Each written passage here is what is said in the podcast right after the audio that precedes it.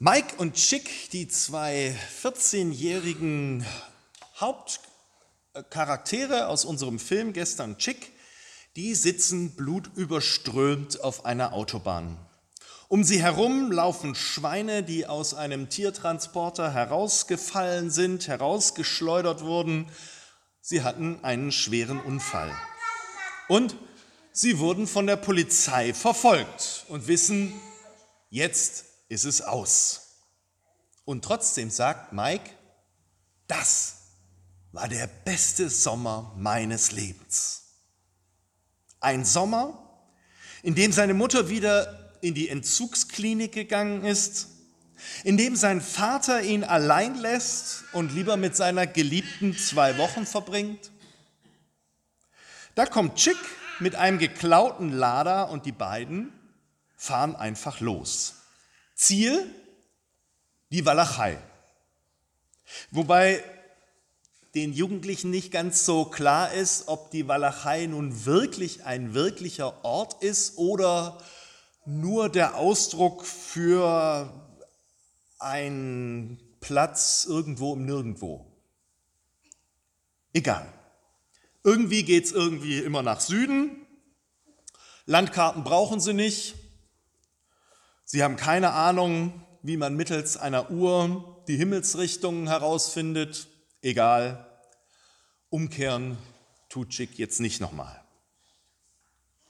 Und Sie müssen auf Ihrer Fahrt erkennen, dass es nicht hilft, Lebensmitteldosen mitzunehmen und keinen Dosenöffner dabei zu haben und dass man eine Tiefkühlpizza nicht mit einem Feuerzeug erwärmen kann. Dafür begegnen Sie Menschen. Zum Beispiel einer Familie, die irgendwie in ihren Augen total seltsam ist, weil sie den, äh, was es, Netto oder ich weiß nicht was, irgendeinen Super, Norma, weil sie Norma nicht kennen, sondern irgendwie alles ökologisch herstellen oder ja, was ganz äh, ökologisches essen. Dafür ist die Familie ganz schlau. Die kleinen Kinder werden da richtig drauf hintrainiert. Der, also es gibt dann immer ein Quiz vor dem Nachtisch und wer als erstes die Antwort hat, der kriegt den ersten Becher und der kriegt natürlich den größten Becher. Und Chick und Mike kriegen als letzter einen Becher. Oder sie begegnen anderen Jugendlichen, Radl auf Adel auf dem Radl. Ich habe nachgeguckt, das gibt es tatsächlich. Also adlige Jugendliche, die von gut zu gut radeln und damit sozusagen ja ihre Geschichte erradeln als adlige Jugendliche. Mike und Chick werden auf ihrer ähm, Reise getrennt, weil die Polizei die beiden eben verfolgt. Klar, wenn zwei 14-Jährige mit einem geklauten Lader unterwegs sind, da kommt die Polizei irgendwann. Und sie lernen Isa kennen, die sogar für die beiden Jungs zu viel und zu heftig flucht und in die sich Mike aber verliebt. Und so kommt er auch über Tatjana Kosic hinweg. Und Schick sagt das erste Mal in seinem Leben, dass er nicht auf Mädchen steht. Ja, es ist der beste Sommer ihres Lebens. Das Leben ist ein Road Movie. Und wir haben keine Karte dafür, so wie Chick und Mike. Manchmal ist es schon, manchmal ist es ja schon so, ja, in der Schule zum Beispiel, jetzt ab morgen bekommt ihr wieder eure Landkarte für das nächste Jahr. Das heißt bei euch Stundenplan. Dann wisst ihr, dann und dann muss ich in der Schule sein und dann haben wir Deutsch, dann haben wir Mathe, dann haben wir Rallye, dann haben wir und so weiter und so fort. Das ist eine sehr bequeme Landkarte fürs nächste Jahr, die ihr habt. Ihr wisst ganz genau, was ihr machen müsst und was ihr nicht machen könnt. In den Ferien war es jetzt vielleicht auch ein bisschen anders für euch und vielleicht hat auch mancher von euch gesagt, boah, jetzt weiß ich gar nicht, was ich tun soll. Was mache ich jetzt den ganzen lieben langen Tag? Für Mike sah das eben am Anfang auch so. Der wusste nicht, was er tun soll. Und er wurde auch noch von seinen ganzen Eltern verlassen. Liebe Familie Schäfer, Sie haben mit Marlo Ben einen Sohn, dem das ganze Leben noch offen steht.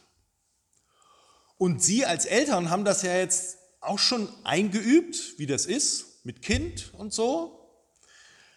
Und es ist gut, wenn man jemanden fragen kann, was macht man da und so, aber oft genug hat man keine Landkarte und gar nichts zur Hand und muss irgendwie rausfinden, wie das geht mit so einem kleinen Dwergel.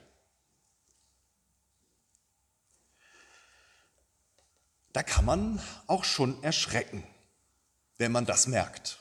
Man ist so ganz allein und ohne Landkarte unterwegs. Man kann es auch manchmal faszinierend finden. Chick und Mike, die haben einen Moment, wo sie dieses Faszinierende entdecken. Sie liegen in der Nacht unter einem Windrad und schauen in den Sternenhimmel. Und sie haben keine Ahnung, was das alles sein soll und überlegen sich, na, kann man sich vorstellen, dass es da noch irgendwas gibt? Und Mike sagt, total unwahrscheinlich. Aber ist auch wieder alles unendlich groß und total unwahrscheinlich und total groß und unendlich. Das gibt vielleicht doch wieder was. Und sie fantasieren darüber, wie außerirdische Insekten auf einem Planeten jetzt in dem Moment von zwei Menschenjugendlichen erzählen, die mit einem geklauten Lader unterwegs sind. Diese Szene hat mich an eine Szene aus der Bibel erinnert, aus dem ersten Buch Mose. Da wird von Jakob erzählt. Jakob heißt es da, der zog aus von Beersheba und machte sich dem, auf den Weg nach Haran und kam an eine Stätte, da blieb er über Nacht, denn die Sonne war untergegangen. Und er nahm einen Stein von der Stätte und legte ihn zu seinen Häupten und legte sich an die Stätte schlafen. Und ihm träumte, und siehe, eine Leiter stand auf Erden, die rührte mit der Spitze an den Himmel. Und siehe, die Engel Gottes stiegen daran auf und nieder. Und der Herr stand oben darauf und sprach, ich bin der Herr, der Gott deines Vaters Abrahams und Isaaks Gott. Das Land, darauf du liegst, will ich dir und deine Nachkommen geben. Und dein Geschlecht soll werden wie der Staub auf Erden, und du sollst ausgebreitet werden gen Westen und Osten, Norden und Süden. Und durch dich und deine Nachkommen sollen alle Geschlechter auf Erden gesegnet sein. Und siehe, ich bin mit dir und will dich behüten, wo du hinziehst, und will dich wieder herbringen in dies Land. Denn ich will dich nicht verlassen, bis ich alles tue, was ich dir zugesagt habe. Und als dann Jakob aufsteht, ist er ganz berührt von dieser Schau und baut dort einen Tempel und seitdem heißt diese Stätte Bethel, was so viel heißt wie Haus Gottes. So stelle ich mir das so ein bisschen vor, wie Mike und Chick da in den Himmel schauen und dass sie ja so über das Unendliche philosophieren. Ein schlauer Mensch hat einmal gesagt, Religion ist Sinn und Geschmack für die Unendlichkeit. In den Sternenhimmel zu schauen und zu ahnen, ich bin da nur ein, nicht mal ein kleines Staubkorn, also gegenüber der Unendlichkeit, ja. Schon das genügt, dass man irgendwie ein religiöses Gefühl bekommt. Und vielleicht auch ein Gefühl für Dankbarkeit. Dankbarkeit für so viele Möglichkeiten. Dankbarkeit für die Fantasie, dass man sich überlegen kann, vielleicht gibt es Außerirdische, die gerade an mich denken. Dann muss es doch auch die Außerirdischen geben, weil ich denke ja gerade an die. Sie als Tauffamilie sagen heute auch, ach, wir wollen das gerne unterstützen. Dieses Sinn und Geschmack für die Unendlichkeit. Und da wollen wir sie auch unterstützen, weil wir als Christinnen und Christen sagen, ja, das, das entlastet einen auch. Das entlastet einen auch, so einen Sinn und Geschmack dafür zu haben, weil wir ahnen und wissen, wir können es selber sowieso nicht alles herstellen. Wir scheitern ständig. Und dann im Blick zu haben, nein, da sind noch andere Kräfte in Gange, Als Christinnen und Christen sagen wir, da ist Gott. Das entlastet vielleicht auch. Und das braucht Marlo Ben manchmal. Das brauchen Sie als Eltern auch manchmal. Dass Sie sagen, ach, ich kann es auch nicht helfen. Und dann dankbar sein, wenn es doch irgendwie Norwoche ist.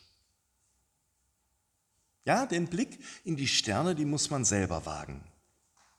Aber es ist vielleicht schön, wenn man nicht nur erzählt kriegt, das sind einfach nur Lichtpunkte auf unserer Pupille, sondern das ist die Möglichkeit, Bilder und Geschichten kennenzulernen und sich darüber zu freuen. Und es ist schön, wenn Marlo auch Rettungsgeschichten kennenlernt, wie auch bei Chick und Mike. Denn es ist eine besondere Rettungsgeschichte, finde ich, die wir da erfahren. Denn äh, Chick und Mike werden in der ganzen Geschichte ja von nichts verschont. Und wie gesagt, zum Schluss sitzen sie da blutüberströmt, haben sich verletzt. Chick hat sich einen riesen Dorn in den Fuß gejagt.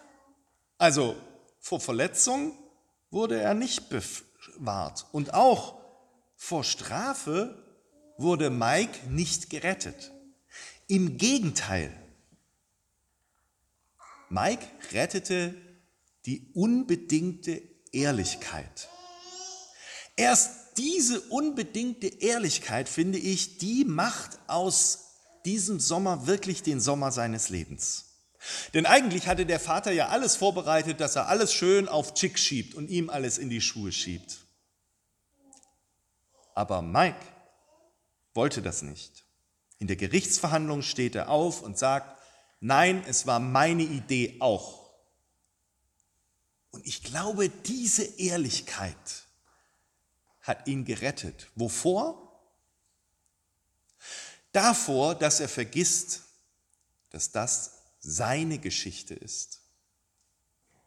Davor, dass er vergisst, dass das wirklich der beste Sommer seines Lebens war und dass er es irgendwann auch seinen Kindern und Kindeskindern erzählen kann. Das war wirklich der beste Sommer meines Lebens.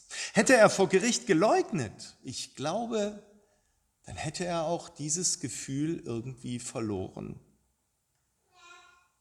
Und ich finde, das ist auch ein tolles biblisches Motiv.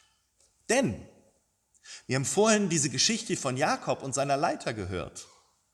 Und wer die Geschichte davor kennt, der weiß, der Jakob ist alles andere als ein wohlbehüteter und netter Mensch. Nein, der hat seinen Bruder hinters Licht geführt.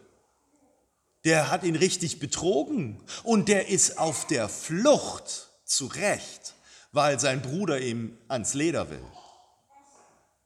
Und so ist in der in allen ehrlichen Geschichten, die in der Bibel stehen. Mose, David, Petrus, Paulus, alles, das sind Leute, die haben's faustdick hinter die Ohren, das sind Halunken teilweise und ja, Mörder. Und man hat sich nicht gescheut, in der Bibel aufzuschreiben, dass sie das sind. Nein, wir wissen das. Es ist, und das genau macht ihre Geschichte zu ihrer Geschichte. Mike macht das, was die Bibel macht. Er tauscht sein Leben nicht gegen eine Lüge, gegen eine Lebenslüge.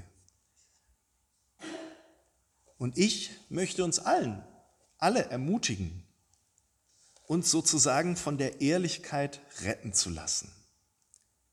Von der Ehrlichkeit in der sich Gott ja erbarmt. Das ist es ja, finde ich, was jetzt zum Beispiel diese Geschichte auch vorhin mit Jesus mir erzählt. Gott erbarmt sich in der Ehrlichkeit. Ich möchte uns alle ermutigen, dass unsere Geschichte auch wirklich unsere Geschichte ist und bleibt und dass wir ja auch Verantwortung übernehmen. Ich glaube, mit der Zusage Gottes, die Jakob bekommen hat, geht das ja vielleicht auch. Ich erinnere sich noch mal daran. Da sagt Gott zu Jakob, und siehe, ich bin mit dir und will dich behüten, wo du hinziehst und will dich wieder herbringen in dies Land, denn ich will dich nicht verlassen, bis ich alles tue, was ich dir zugesagt habe. Amen.